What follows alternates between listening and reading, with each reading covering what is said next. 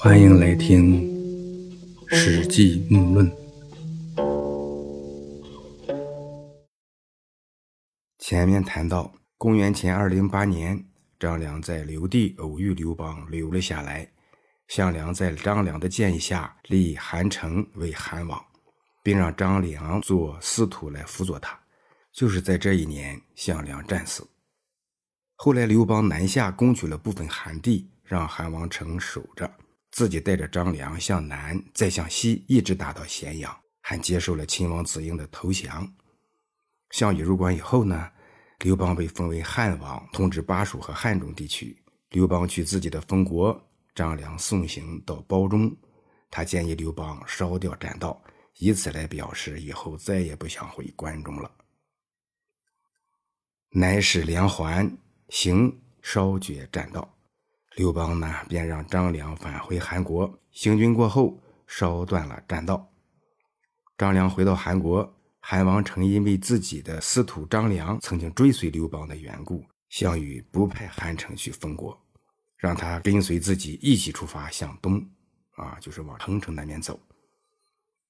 项羽这时候的想法呢，韩王城是张良建议我叔叔项梁立起来的，可你张良总是跟着刘邦跑。那我项家立的这个韩王，莫不是替你刘邦立的？我哪能让你回封国去呢？啊！张良呢游说项羽说，汉王烧断了栈道，已经没有再回来的想法了，就把齐王田荣反叛之事上书报告给项羽。项羽呢，因为有齐王田荣反叛这事儿，也就不再有担心西边刘邦这个想法了，顾不上那么多了。而是发兵北上进攻齐王田荣。张良呢这番操作啊，一方面呢，他说刘邦已经烧断了栈道，他是不想再打回来了。他要是再想打回来的话，哪会烧断自己的来路呢？啊，另一方面呢，他说齐王田荣不服你操控下的分封，要造你的反，这可是你项羽最大的隐患。啊，这两个方面的事实。把项羽的注意力成功的从刘邦引向齐王田荣，这就为刘邦杀回关中创造了特别有利的条件。项羽呢，最后也不愿意派韩王成回到韩国，于是把他贬为侯，又在彭城杀了他。啊，这是两年后，公元前二零六年的事儿。韩王呢，是张良建议项梁立起来的，项羽杀了韩成。张良必然有危机感啊！在这种情况下，张良逃了，抄小路回到刘邦那里。刘邦这时呢，也已回军平定了三秦，他又封张良为诚信侯，让他跟着东征伐楚。到了彭城，刘邦兵败而回。啊，刘邦和项羽交手总是输，在作战上他是打不赢项羽，项羽的确厉害。刘邦的败军往回返，走到下邑这个地方，刘邦下马休息，倚着马鞍子问道：“吾欲捐关以东等弃之，谁可与共攻者？”这里面呢，捐就是放弃，啊，好像拿出来交税，也可以说是作为赏赐，啊。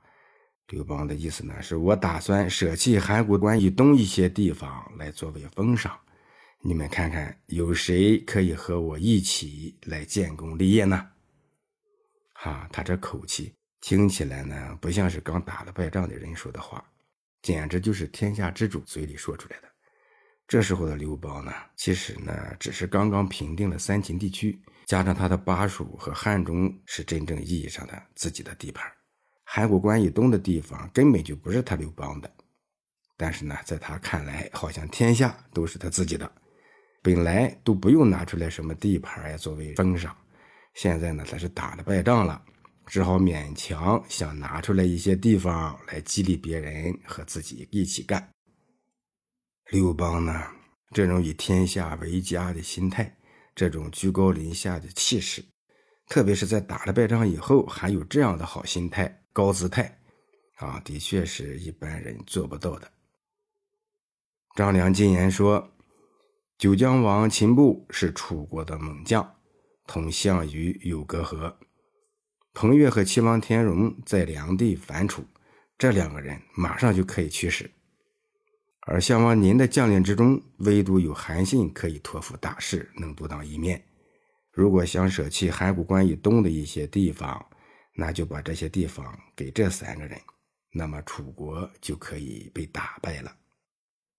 刘邦于是派随和去游说九江王秦布，派人去联络彭越。等到魏邦报反汉，刘邦派韩信率兵攻打他，乘势攻占了燕、代、齐、赵等地，而最终击溃楚国的，就是这三个人的力量。啊，也就是说，张良的建议非常有效。前面呢也曾谈到过啊，随和超水平发挥。成功的劝秦布放弃项羽，帮助刘邦。在楚汉之争中，刘邦占尽了先机。这些布局也可以说是张良策划的结果。张良多病，不曾独立带兵打仗，一直当出主意的谋臣，时时随从刘邦。汉三年，也就是公元前二零四年，项羽把刘邦紧紧地围困在荥阳。刘邦惊恐忧愁，和李基商量如何来削弱楚国的势力。李基呢，就劝刘邦要效仿商汤讨伐夏桀，将夏桀王的后裔封在齐国；也效仿周武王讨伐商纣王，将纣王的子孙封在宋国。说呢，现在应该重新封立六国的后裔为王，授予他们印信，这样呢。能让六国的君臣百姓感恩顺从，共同支持汉王刘邦面南称霸，降服项羽。刘邦呢，同意了李绩的建议，催促他赶快去刻制印信，带着这些印信出发，去封立六国的后裔。李绩呢，还没有动身，张良从外面回来拜见刘邦。刘邦呢，正在吃饭，他说：“子房过来。”有一个客人为我设计了削弱楚国势力的方法。接着呢，他就把李基说的话告诉了张良，然后问道：“子方，你看这样做怎么样呢？”张良听后说：“哎呀，是谁替陛下出的这个主意？这样的话，你争权天下的大事业也就完蛋了。”刘邦说：“为什么呢？”张良回答说：“我请求借用你面前的筷子，为大王您筹划这事儿。”张良呢，就用刘邦吃饭的筷子比划着分析形势，说明现在与商汤和周武王那时候情况大不相同。那时候行，现在不行。为了说明这其中的道理，他问了刘邦八个能不能。啊，那时候商汤讨伐夏桀，能置夏桀于死地，你现在能置项羽于死地吗？那时候周武王讨伐商纣王。能要了商纣王项上人头，你现在能要得了项羽的人头吗？人家周武王攻入殷商的都城后，能统一大家的思想，弃恶扬善，你现在能做到这些吗？人家周武王那时候能发放国库中的钱粮赈济穷人，你现在能做到这些吗？人家周武王灭掉商朝以后，能停止打仗，推行文治。你现在能放下武力推行以文治世吗？人家周武王那时候能马放南山，不再用它打仗了。你现在能不用战马来作战吗？人家周武王那时候能不再用牛来运送粮草供应前线了。你现在能不用牛来运送粮草吗？现在天下这些背井离乡的志士跟着你到处跑。只是日夜盼望着能得到一块小小的封地。假如现在重新分封六国的后代，那这些人都跑回去该干啥干啥去了。你能依靠谁来替你卖命，帮你争夺天下呢？张良就这样连问刘邦八个能不能和人家商汤和周武王一样做到这些事儿。每次问刘邦这个你能做到吗？那个你能做到吗？刘邦呢，只能说不能，我真的是不能，这些我都不能做到。张良说：“现在不能分封六国后人的理由至少有八个了。哎，就说你这样和人家学分封，那根本是不行。当前呢，只有使楚国不再强大，否则六国被分立的后代会重新被楚国降服，并跟随楚国。如果那样的话，陛下您如何能臣服得了他们呢？还用这个人说的计策，那你的事业可不就完蛋了吗？刘邦听完以后，饭也不吃了，吐出嘴里的食物，骂道：“这个臭儒生，差点坏了老子的大事下令赶紧销毁那些印信。啊，这个重新分封六国后裔的事儿，就这样被张良给掐死了。这件事呢，虽然没有发生，但确实很重要。如果没有张良，可能楚汉相争最后的结局是另一种情况。这利益姬呢，为什么这样建议刘邦呢？主要的原因呢，是没有正确的估计形势。另外呢，也有一些背景，在《资治通鉴》中呢也有记载，说开始的时候呢，张耳、陈馀也曾劝说过陈胜，说你恢复六国，以此来为自己培植势力，共同来对付秦朝。这张耳、陈馀当时这个策略呢，也许是正确的，因为陈胜起义的时候呢，天下人共同的目标就是要灭掉大秦朝。如果能重新立六国的后裔为王，那么就能给秦朝四面树敌。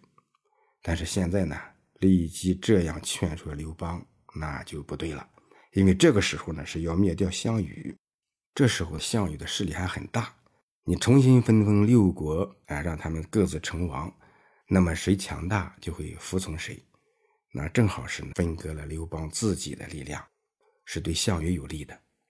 这便是同样的操作，而形式不同，结果会大不一样。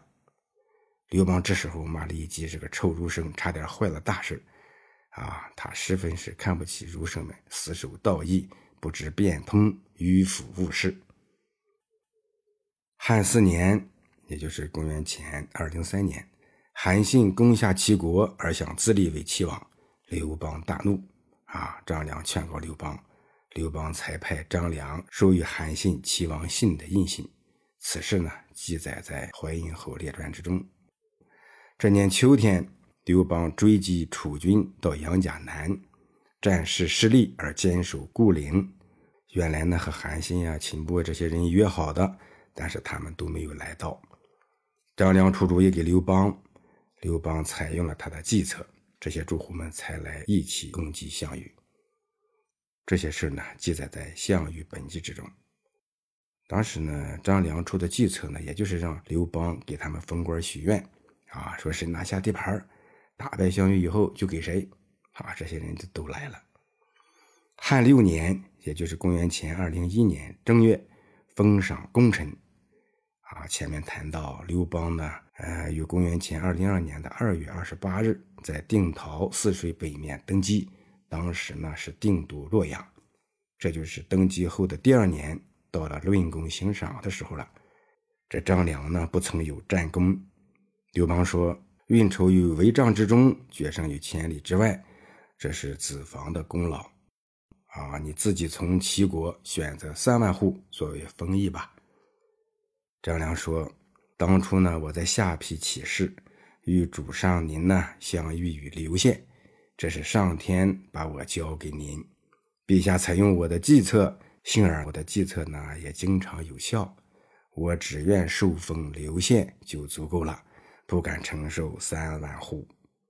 啊，意思是我在刘县遇见明主，这个地方呢我更有感情，留下刘县有一种纪念意义。啊，这无疑是体现了高大上的君臣关系。